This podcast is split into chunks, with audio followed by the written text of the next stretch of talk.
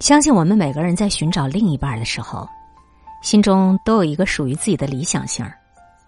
他是阳光帅气、幽默风趣、温柔体贴，外加干干净净的；他是面容姣好、开朗活泼、精致生活，外加懂事体贴的。可是啊，就算是把头脑当中的理想恋人想了一遍又一遍，但最终你遇到的几率还是微乎其微的。而这个也让我们试图去相信，遇不到理想型儿，其实也是人生常态。网上刷到过这样一句话，说：“单身的终极奥秘，就是一直遇不到自己的理想型儿。”想想这个话，放在我一个好朋友六月身上，是太合适不过的了。记得我不止一次的问他：“哎，你究竟想跟一个什么样的理想型谈恋爱呢？”每一次他给出的答案都是。大概就是笑起来很好看，看起来干净清爽的，能懂我的欲言又止，又能懂我的奇奇怪怪。最重要的是，能够在男女性别上做到相对平等的人吧。或许这些个标准猛一看，没有多难实现。可是当所有的标准都要同时具备的时候，他就慢慢慢慢变得没那么容易了。笑起来好看的人不一定干净清爽。干净清爽的人又不一定能够真正懂你，真正懂你的人也不一定能够真正的做到性别平等。就像韩国有一档节目，一个女孩子依次说出自己喜欢穿衣打扮、要上过大学、不希望对方没有任何感情经历这些标准的时候，即使现场有四十位男生，到最后也都走的差不多了。虽然女孩提的那些要求看上去挺合理的。但正是因为这些合理，才让他找到那个理想人的机会越来越少。很明显，好像有些人就因为自己的清晰标准太明确了，所以一直单身单到现在。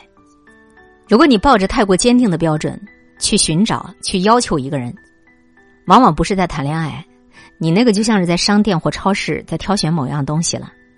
但是你要清楚啊。谈恋爱，它跟买东西不一样，你不能够用选标准商品一样的眼光去挑选你的爱人呐。大多数时候，我们设定标准是一种理性行为，但是当事情违背了你的理性，喜欢才真正的展现出魔力。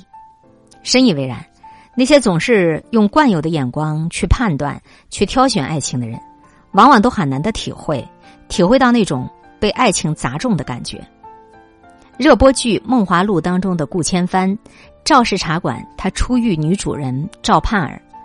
当时他觉得赵盼儿不过是一个乡野村妇，再多的焦点也都放在了查询夜宴图丢失的案件上。原本以为殊途的两个人，却多次因为命运般的相遇而连接在一起。他们一起坐船去东京，也曾于夜半之际在华亭县喝酒谈心。离开的时候，楼上家人在望。水下之人也遥遥望之，可他们不知道的是，爱情早已经悄悄萌芽，不然又怎么会在对视之时，仿佛眼神都快要拉出了一根丝呢？即使他们刚开始都不是彼此的理想型，却因为喜欢上了之后，才发现，你就是我喜欢的类型。诚然，某种程度上来说，恋爱方程式可以是倒推出来的，你真正喜欢什么人？会对什么样的人动心，只有遇到了才知道。毕竟，遇见你之前憧憬过很多个理想型，遇见你之后，心中的理想型唯有你的模样。有人说，我的意中人是一位盖世英雄，总有一天他会身披金甲圣衣，驾着七彩祥云来娶我。可是最后，紫霞仙子的理想型，不也是斩断了情丝，陪着唐三藏？去西天拜佛求经了吗？所以世界上根本就不存在真正的理想型。如果非要说有的话，也无非是喜欢过后，对方变成了你的理想型。他最坏的地方你都能接受，他最好的地方更加可爱。因为大多数时候，我们都选择了因爱而爱。